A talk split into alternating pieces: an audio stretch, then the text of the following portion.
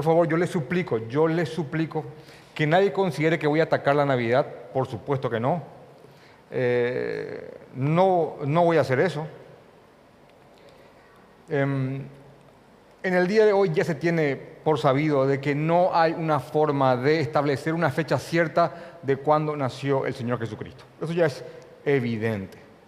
También se tiene, certeramente, por datos históricos, eh, seculares y cristianos, de que lo que se festejaba en, este, esta época, hace, más de dos mil años, era una fiesta llamada Saturnalia, que estaba dedicada a Saturno, y la iglesia del momento para contrarrestar y tratar de santificar, ah, por usar esa palabra, eh, de ir en contra de toda la paganidad del imperio romano, dijo que Jesús nació justo la fecha en la cual se festejaba probablemente una de las fiestas más atroces y desenfrenadas del imperio romano, 25 de diciembre, las Saturnalias.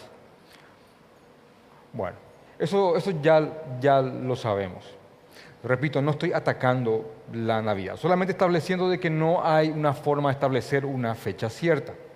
Ahora, la Navidad es un acontecimiento bíblico, por supuesto que es un acontecimiento bíblico. Está en la Biblia, está en la Biblia históricamente hablando y está en la Biblia también lo que espiritualmente ocurrió en lo que se conoce como el nacimiento de Jesucristo, la natividad o la, o la, Navidad. Así que nos pareció a nosotros provincialmente hablando, con el, con el pastor Guido, creemos que qué mejor, qué mejor sermón para que sea predicado en estos tiempos, de explicar qué tiene que ver la Navidad con Romanos capítulo 3, versículo 26, qué tiene que ver la Navidad con Romanos capítulo 3, versículo 26, y también eh, de qué formas el Evangelio exalta a Dios formas en las que el Evangelio exalta a Dios, que es básicamente el título de hoy. Pero quiero nomás poner esa preguntita ahí, ¿qué tiene que ver la Navidad con el versículo que está ahí?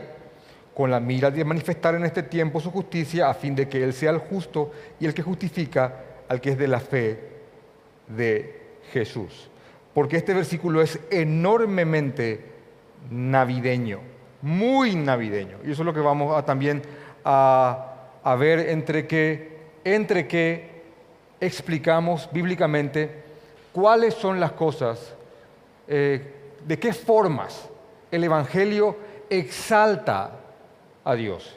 Y voy a, mostrarles que el Evangelio exalta primeramente la justicia de Dios, después quiero mostrarles que el Evangelio revela y exalta la gracia de Dios, que también el Evangelio muestra y exalta el alcance de la misericordia de Dios y que también el Evangelio confirma el propósito de la ley, de lo que, de lo que tenemos aquí.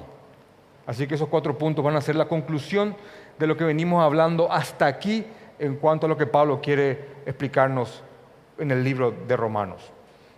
Una palabra que pueden anotar, lo que están, lo que están acostumbrados a anotar, es, podría ser esta, para iniciar, justificación. La palabra justificación, como ya, como ya habíamos hablado en la prédica pasada, es la idea central de todo el libro de Romanos y también podríamos decir que es la idea central de toda la Biblia. Para alguien que no haya estado en la prédica pasada o, que no venga siguiendo la secuencia de prédicas que estamos dando ya hace un poco más de dos meses, la justificación es un término jurídico, es un término jurídico. Cuando a un culpable se lo decreta sin culpa, está justificado. Él tiene justicia, aunque no obró justamente. Y por favor les pido, les pido que entiendan mis esfuerzos para tratar de que el concepto quede claro. La pregunta del Evangelio, que sale del Evangelio, de la Biblia entera, es cómo el hombre, cómo el hombre, que el hombre sabe, el hombre es consciente que ha hecho obras malas, que ha hecho cosas que no son buenas. ¿Cómo este hombre que tiene obras que debe de pagar, cómo al final de sus días él va a presentarse frente al juez santo, creador y legislador del universo? ¿Cómo? Porque el gran escenario que te pinta, que te, que te crea la Biblia, que te establece la palabra, es que hay un creador.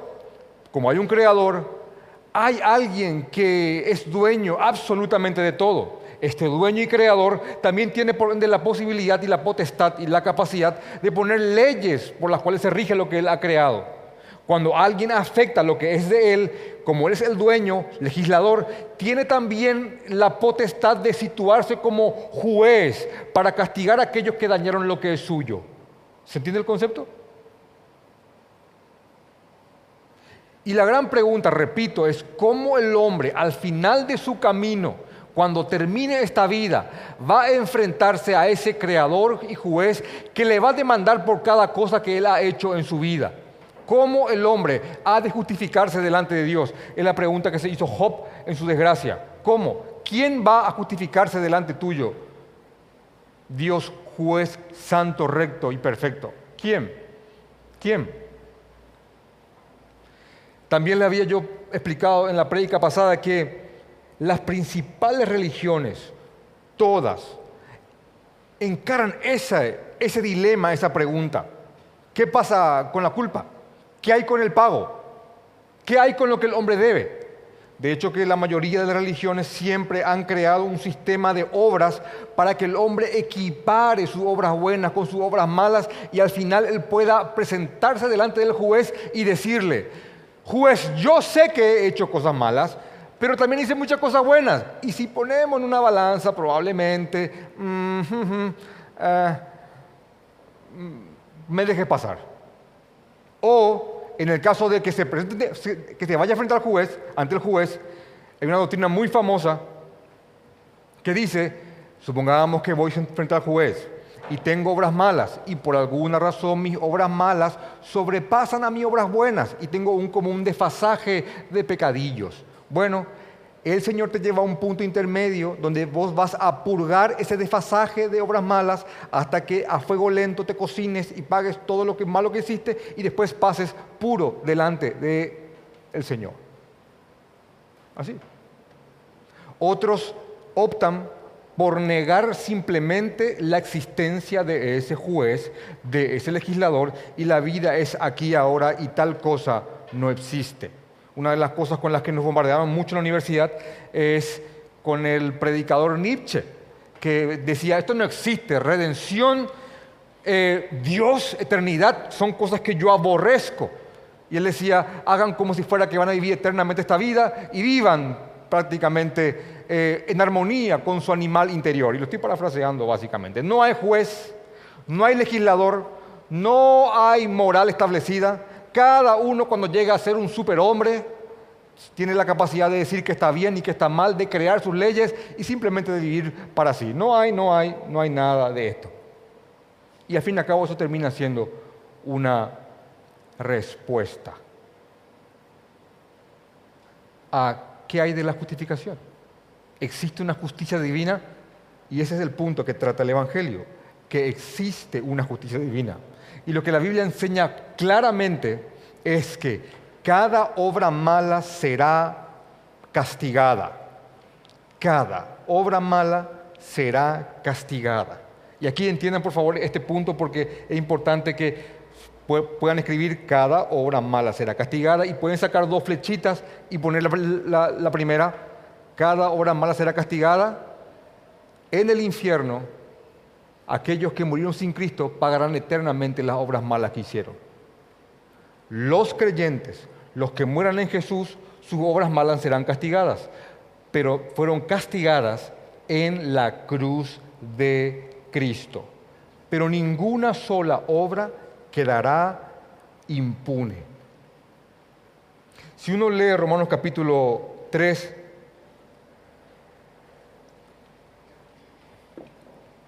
para tomar un envión. Dice Romano capítulo 3, versículo 21, después de que Pablo ha condenado a todo el mundo para que todos sepan que tienen este problema de la justificación y, de que, todos tienen que pagar delante del Señor y que por las obras buenas nadie puede presentarse delante de Dios diciendo, equiparame por favor, juez, las obras malas con las obras buenas. No hay forma la ley de Dios no fue hecha para eso, y eso vamos a verlo más adelante. ¿Para qué fue hecha la ley de Dios? ¿Para qué nos fue dada la ley de Dios? Dice Romanos capítulo 3, versículo 21, pero ahora, después de la condenación, pero ahora, aparte de, de la ley, y yo añado que nos condena, se ha manifestado la justicia de Dios, testificada por la ley y por los profetas. La justicia de Dios por medio de qué cosa? De la fe en Jesucristo, es lo que está en el versículo 22. Dios justifica por medio de la fe en Jesucristo para todos los que creen en Él, porque no hay diferencia, por cuanto todos pecaron y están destituidos de la gloria de Dios, siendo justificados gratuitamente por su gracia mediante la, mediante la redención que es en Cristo Jesús, a quien Dios puso como propiciación por medio de la fe en su sangre, para manifestar su justicia a causa de haber pasado por alto en su paciencia los pecados pasados. Un comentarista escribió sobre esto y yo me sentí muy identificado con él. Lo siguiente, escribió, cuando uno lee por primera vez esto, estos versículos, es un jeroglífico. Uno no entiende qué está leyendo. ¿Qué? Justificado gratuitamente por su gracia, mediante la redención que es en Cristo Jesús, a quien Dios puso como propiciación por medio de la fe en su sangre para manifestar su justicia, eh, eh, habiendo pasado por alto en su paciencia los pecados pasados. ¿Qué significa todo esto? Nos metimos a profundidad en la prédica pasada, pero para hacer un resumen de qué significa esto y por qué también está conectado con el primer punto de, de la prédica, que es el siguiente. El Evangelio muestra la justicia de Dios. Y todo tiene que ver con este punto, porque hay un gran desenlace que se plantea aquí, que se, que se explica en el versículo 26, que dice, con mira de manifestar en este tiempo su justicia, a fin de que Él sea el justo y el que justifica al que es de la fe de Jesús. Y ahí anexamos pregunta, ¿qué tiene que ver la Navidad con Romanos capítulo 3, versículo 26? Bueno, todo tiene que ver. ¿Por qué? Porque ya venimos diciendo que el gran problema es la justificación. Y la justificación deriva del simple hecho de pensar bíblicamente en lo que Dios es. Cuando hablamos de Dios, de El Supremo Creador, eso básicamente significa Dios, cuando hablamos de Dios, hablamos de alguien que es perfecto. Si no es perfecto, no es Dios. Cuando hablamos de un Dios que es perfecto, hablamos de que es un Dios bueno. No es malo, Dios es bueno. Y si yo hilo coherentemente esto, que yo voy construyendo una verdad sobre otra. Dios el Supremo, el que está por encima de todos. Si alguien creó a ese, bueno, ese es Dios. Dios está en, la cima de todo. El no creado, el único creador, el resto criaturas. Ese es Dios. Cuando pensamos bíblicamente en quién es Dios, pensamos en la perfección absoluta, en en la bondad total, en el bien en su máxima expresión. No el bien como una fuerza impersonal, sino como la personificación misma del bien. Él es perfecto. Ahora, al pensar bíblicamente en esto, en que hay un Dios perfecto, hablamos de que hay un Dios bueno, por ende Dios tiene que hacer cosas buenas, porque es bueno. ¿Me van siguiendo? Entonces, si Dios es bueno, Dios tiene que hacer justicia, tiene que ejercer justicia. Y justicia básicamente es darle a cada uno lo que le corresponde. Cuando solemos ver estas manifestaciones, cuando se le asesina a un joven por su mochila, teléfono o, camisetas, eh, sale, salen los parientes, los amigos, y con la foto del joven dicen, queremos justicia. ¿Sabe qué están diciendo ellos? Están diciendo, queremos que se le dé el pago a aquel que sacó la vida a mi hijo, dice la madre. Eso es justicia. Cuando los campesinos salen reclamando mejores precios para sus cultivos, están pidiendo justicia. Páguennos lo que cuestan nuestros cultivos. Dennos lo que nos corresponde. Y la justicia es buena. Y si Dios es bueno, Dios tiene que hacer justicia. Ahora, es muy fácil pedir justicia cuando hablamos de personas que nos hicieron cosas malas a nosotros. Ahora somos un poco más dubitativos cuando hablamos de justicia, cuando somos nosotros los que hemos hecho cosas malas a otros. La justicia es justicia, en fin. Ahora, si Dios es Dios y es perfecto, Él es santo, no hay nada impuro delante de Él. Como es perfecto y es santo, por ende es inmutable, porque lo perfecto no tiene la más mínima necesidad de cambiar. Entonces no es perfecto. Al ser santo, justo, perfecto, inmutable, es bueno. Al ser, bueno, es justo. Y al ser justo, Él hace justicia. Y esa descripción bíblica de Dios es el principal problema del hombre. Estamos hablando de algo bueno, que en un culto muchos dirían, amén, amén, amén. Pero cada amén lo que hace es sepultarnos más ante la idea de que yo no soy justo yo he hecho cosas malas y si ese Dios va a ser simplemente quien Él es, yo tengo un problema enorme con su persona. Porque Él debe de, Él debe de castigarme. Y si Dios me castiga y Dios me condena eternamente por lo que yo sé que he hecho, Dios ha hecho cosa buena.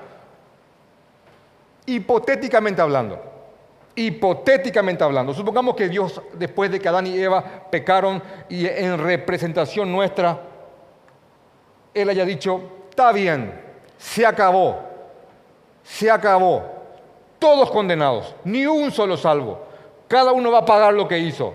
Pregunto, ¿hay obra mala de parte de Dios ahí? De ninguna manera. Él pudo haber hecho eso, pudo haber enviado a todos a pagar su condena y es simplemente como aquel juez que envía a un criminal a pagar lo que debe y la sociedad aplaude porque es un juez justo y es bueno y ama la justicia.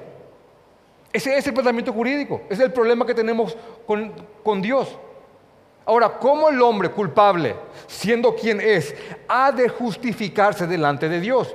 ¿Y cómo Dios va a perdonarme ¿Cómo Dios va a perdonarme? ¿Cómo Dios va a declararme justo, sin culpa? Y, no al, y, al hacer eso, ¿cómo Dios logra no mutar de justo a injusto? ¿Está complicado o no? ¿Cómo? ¿Cómo el juez, cómo un juez puede en nombre del amor, decirle a un asesino serial, ¿sabes qué? Eh, entiendo que estás arrepentido. Eh, jurado está, está, arrepentido. Presentes aquí, él está arrepentido. Mató 50 personas, pero está arrepentido. Eh, adelante, puede salir. La pregunta es, ¿dónde queda el pago? ¿Dónde queda la justicia? Básicamente es eso el Evangelio. Entonces, la manera en la cual el Señor ideó desde antes de la fundación del mundo, imagínense, no es un plan de contingencia, no es que Dios crea al hombre, el hombre peca y Dios dice, se rasca la cabeza y dice, ¿qué voy a hacer? Porque Él es omnisciente, Él lo sabe absolutamente todo.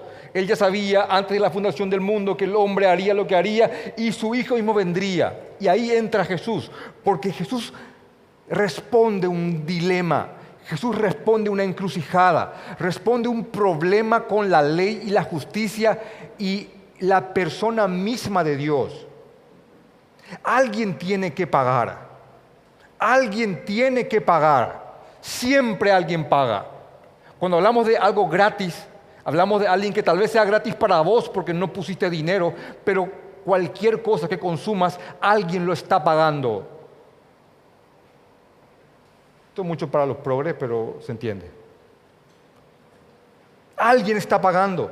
Cuando dice la Biblia que el hombre, los que creen en Jesucristo, los que son de la fe en Jesús, fueron justificados gratuitamente fueron decretados justos, gratis, no por nada que el hombre haya hecho. Fueron justificados gratuitamente, significa eso, por su gracia. ¿Mediante quién? Mediante la redención que es en Cristo Jesús. ¿Qué significa eso? Que la redención, el pago por la esclavitud del pecado, el pago a esa, a esa condena la cual teníamos clavada encima, ese decreto que dice Colosenses, él vino y murió y fue castigado como si fuera que Él hizo cada cosa en su lugar. Yo he leído tantos libros de tantos hombres tratando de poner ejemplos de qué significa la sustitución de Jesús debajo del castigo de su Padre. Había, recuerdo a alguien que había explicado en un libro, en esos sistemas jurídicos, sumarios, donde cuando uno comete una falta va delante de un juez, acá en Paraguay no es así, pero en países del norte generalmente cuando uno comete una infracción de tránsito hay tribunales sumarios rápidos, significa, donde uno va y comparece en el mismo día y el juez te pone multas enormes, hasta inclusive te pueden privar de tu libertad. Y un, y un comentarista dijo, déjenme explicarles insuficientemente, por cierto, dijo él, qué ¿Cómo se entiende el Evangelio y Dios poniendo en propiciación a su Hijo para que la justificación sea gratuitamente para mí, para nosotros, pero que el pago recaiga en Jesucristo? Él dice, había un juez que era un juez muy justo, era un juez que amaba la justicia, muy respetado en su comunidad. Él estaba de turno en el juzgado y la policía trae a una mujer adicta, una mujer destrozada. Em, se notaba que no había que nos había aseado hace días y viene la policía con la mujer y le dicen al juez, bueno, esta mujer em, cometió una terrible infracción, manejó alcoholizada, entró por un local comercial, destrozó eh, propiedad pública y ella estando ahí eh, destrozada, todavía bajo efectos restantes de la droga y el alcohol, ella dice, perdón. Ella mira al juez y dice, perdón, perdón, perdón. Y el juez lo mira fijamente y dice, la multa es X monto. Y agarra el martillo y pega con fuerza. Después ese juez, con lágrimas en los ojos, se saca la toga, se baja, saca su billetera, saca el monto, paga y le dice, hija, vamos a casa.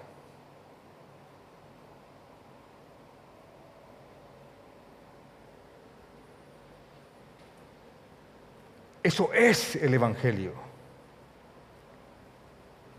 Se trata de un Dios justo que puso en propiciación, en sacrificio, que aplaca una ira justa. Porque Dios está airado justamente con aquel que practica el mal. Pero en un amor infinito, un amor misterioso, que vas a tomarte toda tu vida tratar de comprender y ni aún así lo vas a hacer, Dios puso a su Hijo y Él cargó el pecado de todos nosotros en Él y destrozó a su Hijo como si fuera que Él hizo cada cosa que nosotros hicimos. Y no solamente eso, tomó la justicia de su Hijo y se la atribuyó a cada creyente de tal manera que Él cuando mira a un creyente injusto está viendo a su Hijo justo. ¿Cómo ha de justificar Dios al hombre? Haciendo que su hijo pague. Un inocente pagando por pecadores. Ahora uno dice, pero eso, eso, no, me, eso no me gusta, la idea de que un inocente pague por pecadores. De hecho, que miren, cómo la idea que no te gusta es la idea que tiene el corazón de todo esto, porque, porque la única forma que alguien pague por otros es que ese sea inocente. ¿Comprende? ¿Por qué predicamos crean en Jesucristo? ¿Por qué predicamos vengan a Jesús? Porque Jesús fue ese sacrificio. Ese es el sacrificio de Cristo. Ese es. ¿Por qué cada, cada predicador dice, crean en Cristo, crean en Cristo, crean en Él? No solamente en Dios, crean en Cristo. Es el único camino a Dios. Porque tu culpa cayó sobre Él. Y si crees en Él, Dios te justifica en su obra. Yo soy católico de nacimiento y ¿cómo escuché tantas veces Jesús murió por mis pecados y nunca entendí muy bien la frase, ni siquiera de evangélico? Pero tiene que ver con, esto, tiene que ver con, con lo que Dios estaba mirando cuando trajo a su Hijo. Por eso dice, con la mira de manifestar en este tiempo su justicia, a fin de que Él sea el justo y el que justifica al que es de la fe en Cristo Jesús. Y si leen bien eso, esos dos puntos sin alguien que pague es irreconciliable. ¿Cómo alguien es justo y cómo alguien justifica si nadie paga? La única forma que Dios sea justo y justifique es poniendo a su Hijo en propiciación para que ese tratado jurídico sea perfecto y la imagen de Dios no sea quebrada, hecho que eso es imposible. Esa es la justicia, eso es lo que predicamos nosotros, eso es lo que predicó el Evangelio, eh, la iglesia primitiva hasta el 451.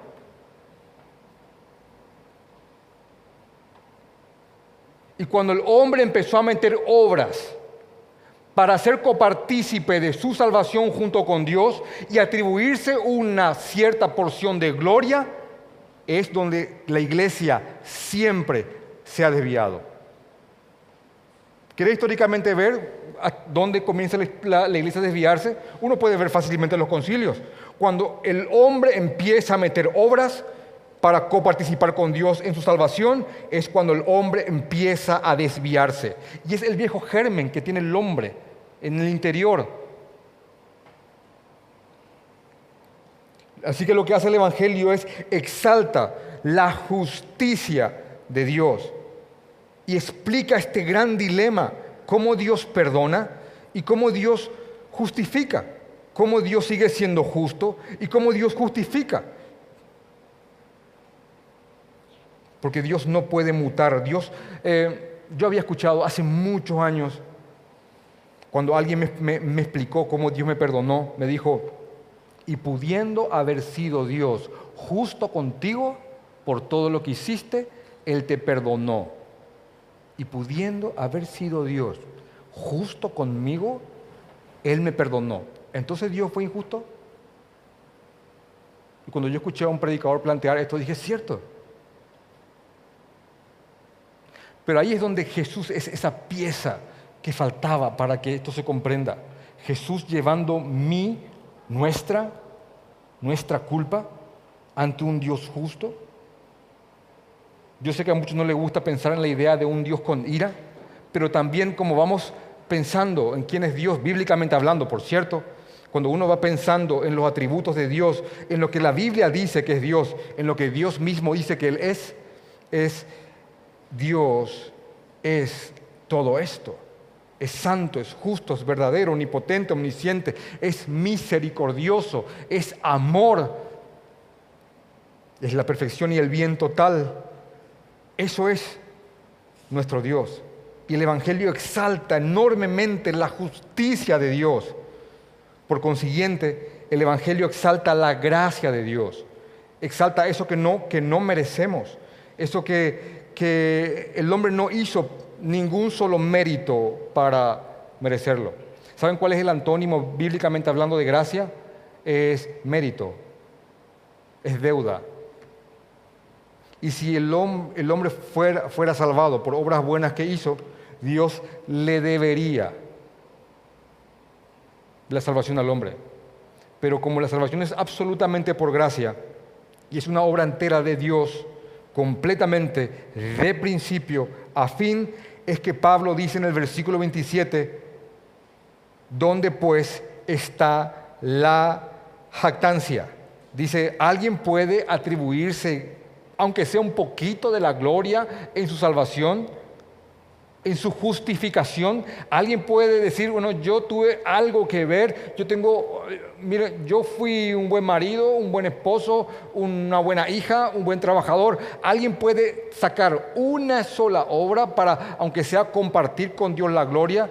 ¿Dónde queda la jactancia? Dice Pablo. Dice, dice él, em, queda totalmente excluida.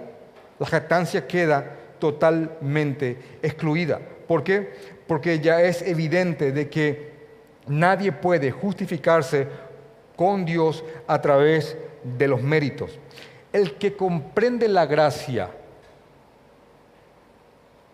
es aquel que, vive en, en el plano de lo inmerecido. El que entiende la gracia no reclama bendiciones. ¿Entienden eso? Yo pago un servicio de internet y cuando se me corta el servicio, yo llamo y como un buen cristiano, por supuesto, reclamo. Digo, estoy, con, sin internet hace tres horas. ¿Cuándo van a, por favor, a ponerme? Y, la, que, me, atiende, como yo soy un cliente y sabe que yo estoy pagando, eh, me, se excusa conmigo y muy amablemente me dice, Señor, hay problemas en la zona y vamos a... Yo estoy pagando, me deben un servicio. Esto no es el caso.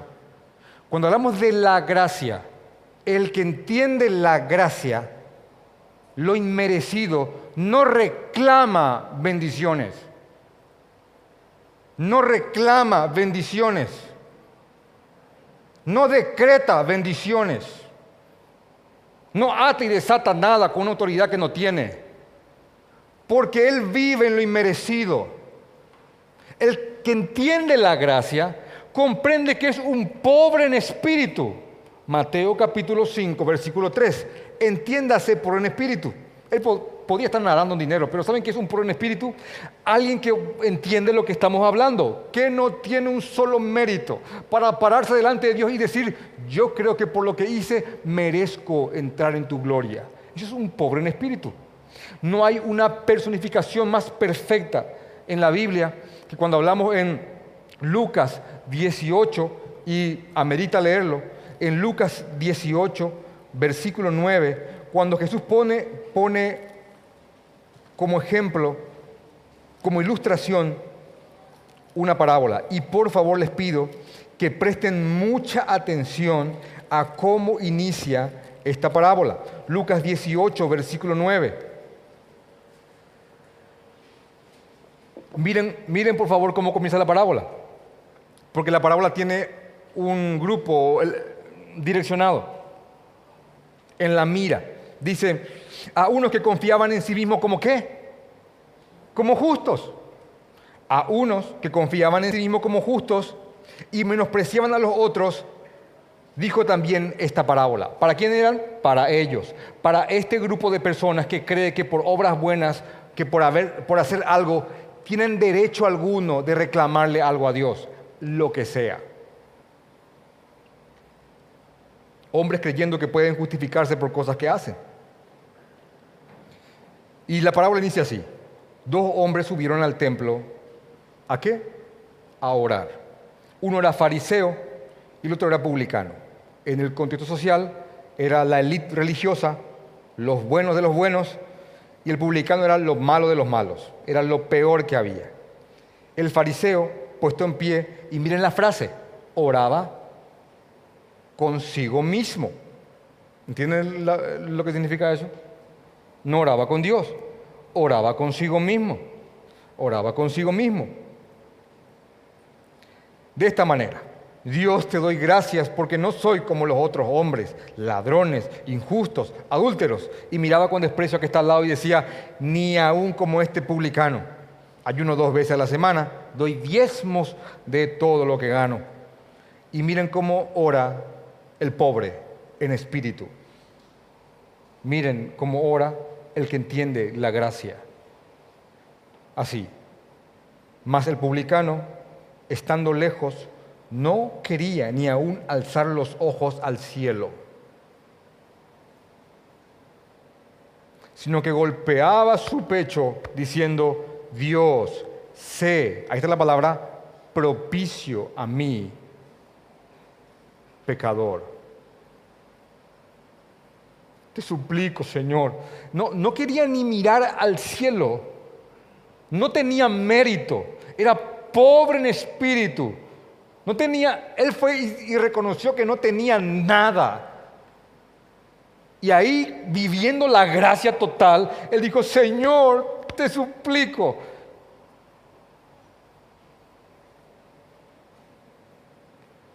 Dice Jesús, yo les digo, os digo, que éste descendió a su casa, ahí está la palabra, ¿qué dice? Justificado antes que el otro. Cualquiera que se enaltece será humillado y el que se humilla será enaltecido. El Evangelio exalta la gracia del Señor y por ende la total misericordia de Dios hacia personas que no merecían su consideración, o sea, nosotros. Y repito, entonces Pablo después de explicar esto dice, ¿dónde hay jactancia? ¿Alguien puede jactarse de esto? De ninguna manera, queda totalmente excluido. Ahora, ¿por, ¿por cuál ley la jactancia queda totalmente excluida? Y dice, ¿por la ley de las obras? No, sino por la ley de la fe. Y dice, pero acá habla de ley de la fe. Es un juego de palabras que dice, que dice básicamente esto. La ley de que si crees te será contado por justicia. Crees en Jesús, Dios te justifica. Porque Jesús fue el que pagó por cada cosa que hiciste. Así que arrepiéntase y crean en el Evangelio, palabras mismas de el Señor Jesucristo. Tengan fe en Jesús porque Él es el sacrificio. Tenga fe en Jesús, tenga fe en el Hijo de Dios que murió por nosotros. Y, hay un predicador, que, un comentarista, que hizo nueve, nueve, nueve características de a qué se refiere Dios con esta fe que produce la justificación. ¿Qué, qué tiene esta fe? Y quiero, y quiero leerles esto y hacerle un resumen de estos nueve puntos que muestran la fe verdadera. Primeramente, em, la fe verdadera se manifiesta, esto es para que sepas si estás o no en la fe. La fe verdadera se manifiesta por, por un amor constantemente creciente a Dios. El que en verdad tiene esa fe que justifica, esa fe en Jesús, bueno, esa fe se manifiesta primeramente por un amor constantemente creciente a Dios. ¿Por qué? Porque nunca vamos a amar a Dios como Él tiene que ser amado, pero podemos ir cada vez amándolo mejor, más santamente, de manera más pura. El segundo punto de esta fe es que, este, que esta fe produce una convicción de pecado y por ende un arrepentimiento, un arrepentimiento genuino un arrepentimiento que no viene a raíz de las consecuencias de las cosas que hemos hecho, sino que un arrepentimiento porque comprendemos que hemos ofendido al Dios que nos creó, a nuestro Señor. Este arrepentimiento está en 2 Corintios capítulo 7, versículos 9 al 10. Pueden anotarlo.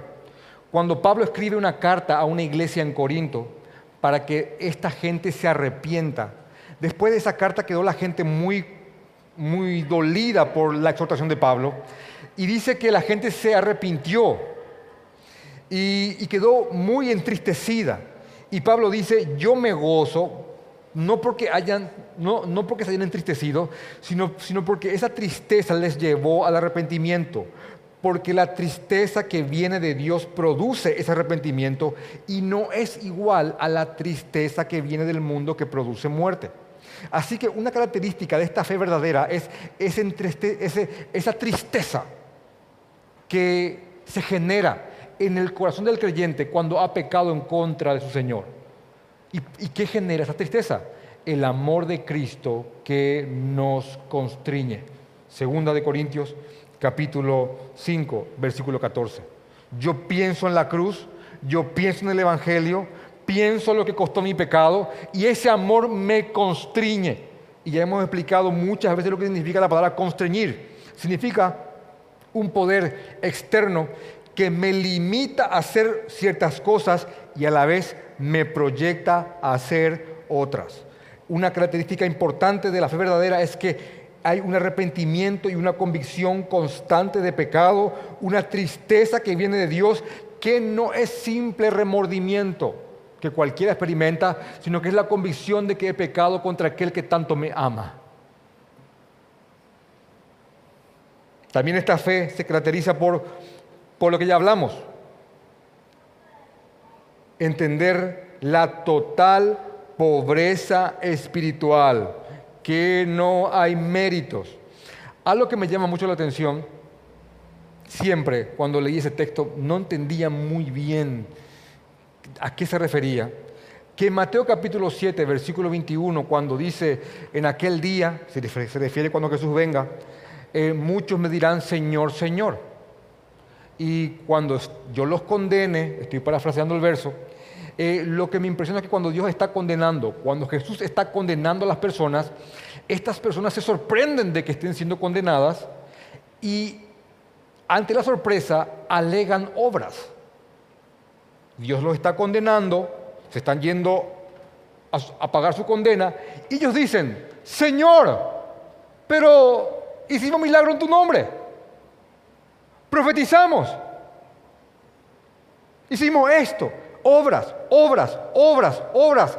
Eran personas que de alguna forma consciente o inconsciente reposaban en las obras buenas que hicieron. Imagínense, profetizaron, hicieron milagros. Cosas aparentemente bíblicas. Pero en el fondo de su corazón ellos estaban reposando en eso. Tanto así que en su condena se sorprendieron porque estaban siendo condenados. Y esa sorpresa, créanme, le llegará a más de uno. Jesús le dice, yo nunca os conocí, jamás tuvieron parte conmigo, significa eso. La fe verdadera se caracteriza por esa pobreza espiritual, que el hombre hace buenas obras para adornar su fe, pero no para ser salvo. También una cuarta característica es un deseo ferviente de glorificar al Señor, de honrar a Dios con sus vidas, con sus buenas obras. Lo que añado nos lleva otra vez al punto 2. ¿Por qué? Porque cuando un creyente no está glorificando a Dios con su vida o no está haciendo lo posible para que el, para que el nombre de Dios sea testificado a través de su persona, este creyente se entristece. ¿Ya te pasó? Tiene que pasarte. Cinco, la oración. Y yo escribí aquí, me, voy a leerles lo que yo me escribí, a mí. Leerlo muy despacio, eh, como nota personal. Pero les comparto para que entiendan esto. En el libro de Gálatas, capítulo 4, versículo 6 dice, no lo busquen, quédense ahí quietos, quietos, quietos. Y escuchen esto. Y por cuanto sois hijos, y por cuanto sois hijos, Dios envió en vuestros corazones el espíritu de su Hijo,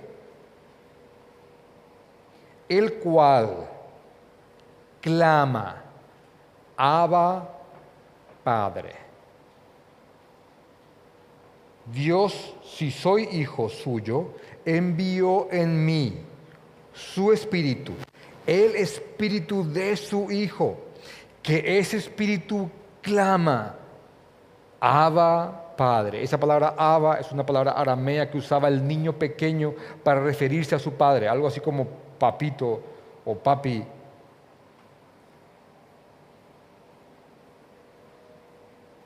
¿Qué, se entiende por esto?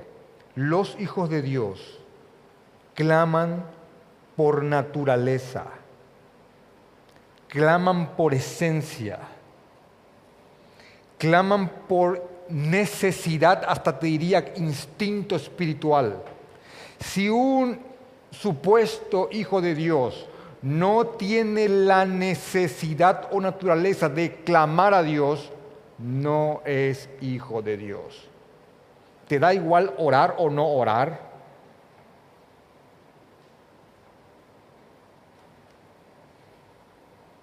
¿Te da igual, lo, te da lo más mínimo? Bueno, esta es la respuesta. Lo que otra vez nos lleva al punto 2. Incluso los creyentes que no están orando y no claman al Señor tienen convicción de pecado porque están pecando por omisión. Y cuando uno habla con un creyente, a veces está consternado porque, ¿y por qué? Es que no, no ando orando. Otra característica de esta fe salvífica, que es la fe que justifica, es que, hay, que esta fe engendra un amor hacia los hermanos, no un amor hacia evangélicos, no un amor hacia gente que va a la iglesia, un amor hacia hermanos, porque dentro de la iglesia está la iglesia. ¿Se entiende eso? Ahora, eh, dice Primera de Juan capítulo 2 versículo 9, el que dice que está en la luz, pero aborrece a su hermano, ese está en tinieblas, aún. Y eh, esto yo solamente quiero, quiero explicártelo con, con, preguntas. ¿Se puede hacer eso? Sí se puede. Em, ¿Con quién te gusta estar? ¿Con quién? ¿Con quién, eh, ¿Con quién te sentís cómodo? ¿Con quiénes te sentís cómodo? ¿Con qué grupo de personas te sentís vos mismo? ¿Se entiende la pregunta? ¿Con quiénes? ¿Dónde te sentís más cómodo o cómoda? ¿En un rebaño o en una manada de lobos? ¿Dónde? ¿Dónde? Se refiere a eso.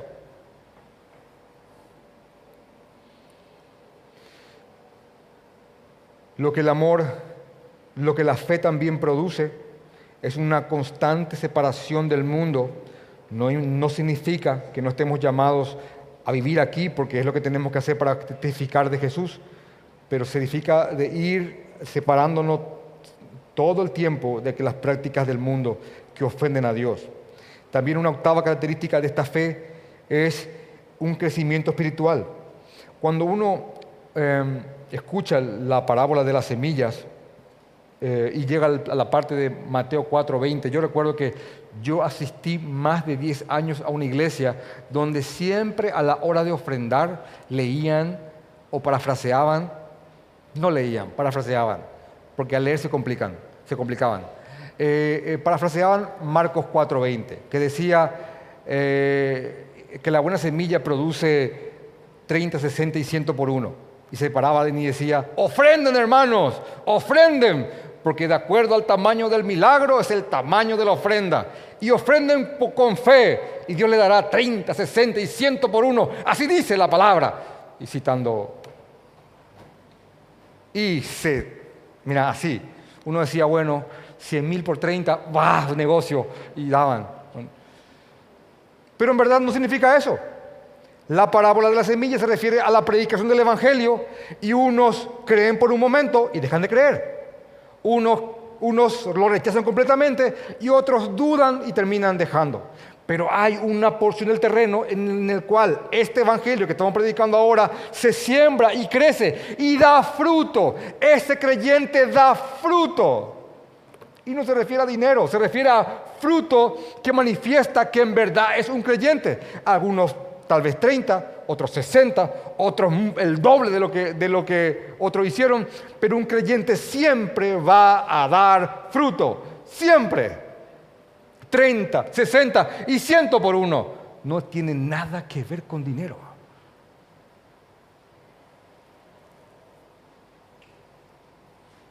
Porque la fe salvífica, cuando alguien tiene esta fe salvífica que justifica, siempre, siempre va a dar fruto. Y por último, la fe verdadera está terriblemente caracterizada por un deseo ferviente del Hijo de Dios de luchar contra todo lo que aún es lo que aún es, para cumplir y ser obediente a su Señor. Lucha con eso, lucha, Señor. Dios no guarde. Lucha con eso.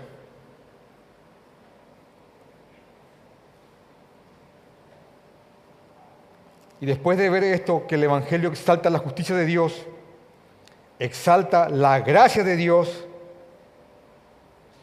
el Evangelio también, como tercer punto, exalta la misericordia de Dios al mostrar el alcance de ese amor infinito.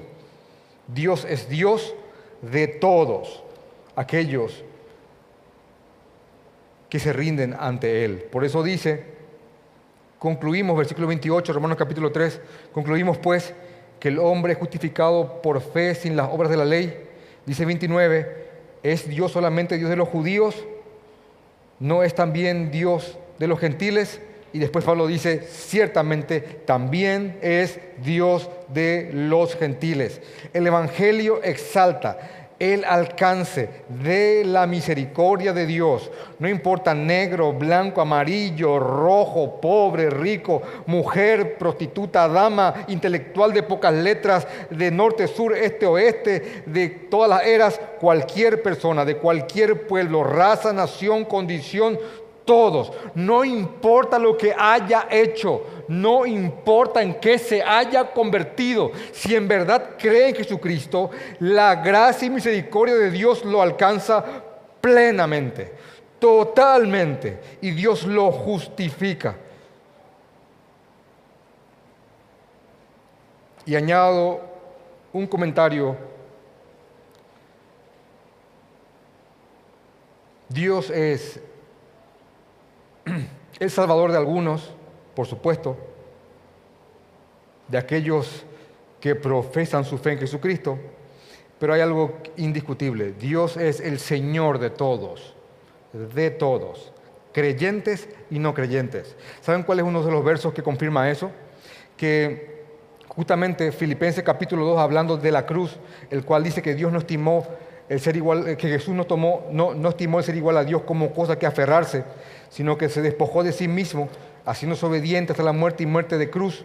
Y dice Filipenses en el, capítulo 2, dice, Filipenses capítulo 2, versículo 8, y estando en la condición de hombre, se humilló a sí mismo, haciéndose obediente hasta la muerte y muerte de cruz, por lo cual Dios también lo exaltó hasta lo sumo y le dio un nombre, que es por sobre todo nombre, para que en el nombre de Jesús, en el nombre de quién? De Jesús se doble toda rodilla, no algunas, toda, toda rodilla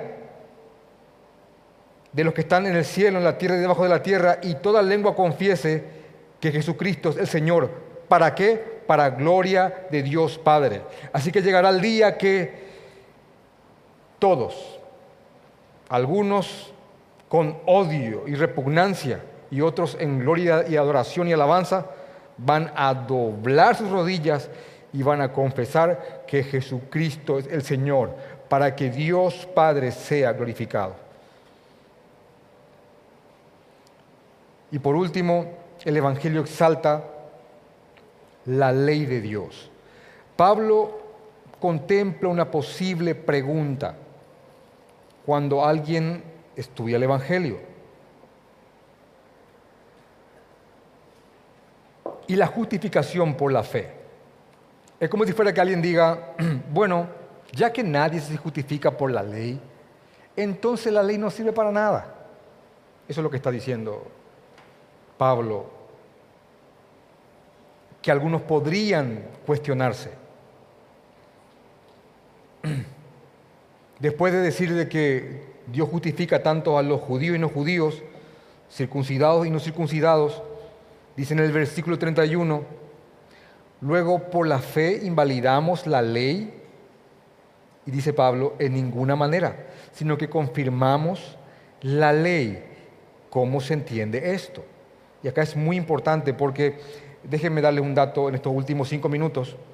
A Martín Lutero esto le salió, eh, las presiones, el tiro por la culata. ¿Por qué?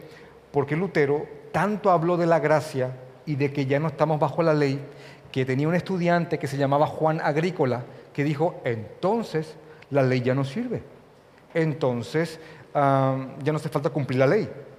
Y se creó todo un pensamiento que se llama anti-ley, antinomianismo, de gente que decía, bueno, entonces podemos hacer lo que queramos, porque ya Dios ha pagado.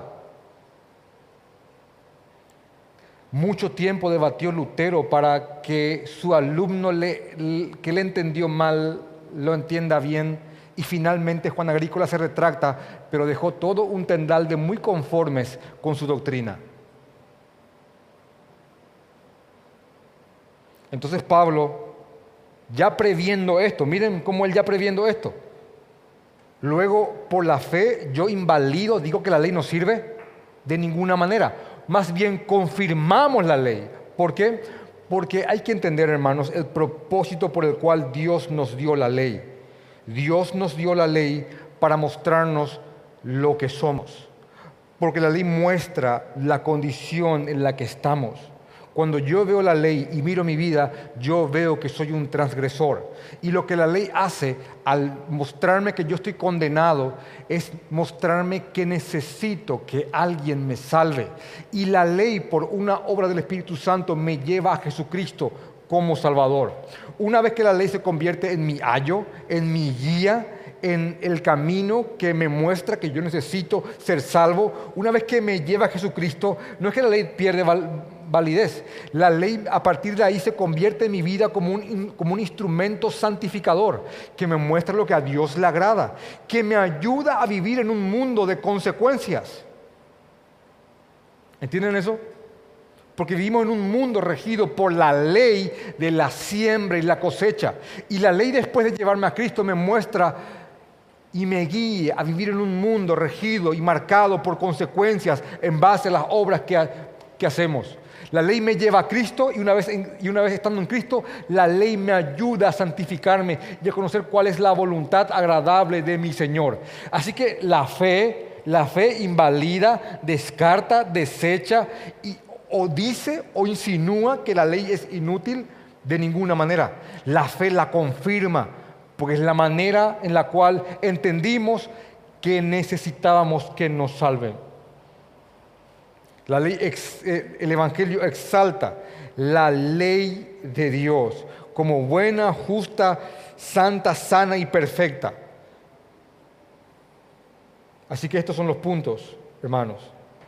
El Evangelio exalta la justicia de Dios. Concluimos también que el Evangelio exalta la gracia de Dios. El Evangelio muestra eh, el alcance de la misericordia de Dios y el Evangelio muestra el propósito y el fin por lo cual Dios nos dio su ley. Yo les digo esto, el Evangelio es perfecto. Y este es nuestro mensaje para el mundo. Así que nos paramos como embajadores gritando y clamando y rogando que los hombres se arrepientan y crean en el sacrificio en Jesucristo, Señor nuestro. Vamos a orar.